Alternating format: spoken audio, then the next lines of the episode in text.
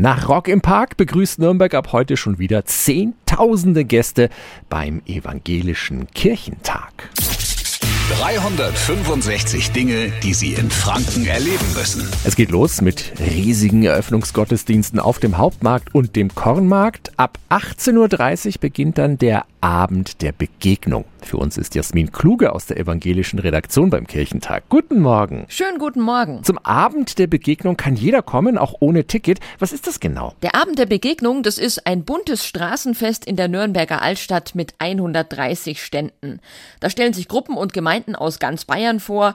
Projekte zum Beispiel wie die Radwegekirche. Man kann Selfies im Vierter Autoscooter machen oder Impro-Straßentheater angucken. Und richtig gute Musik auf neun Bühnen.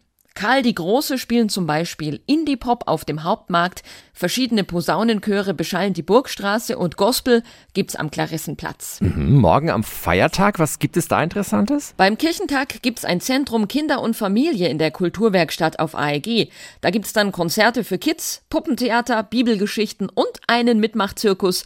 Alles umsonst. Morgen Abend sind die christlichen Hip-Hopper von Obros sicher ein Besuchermagnet.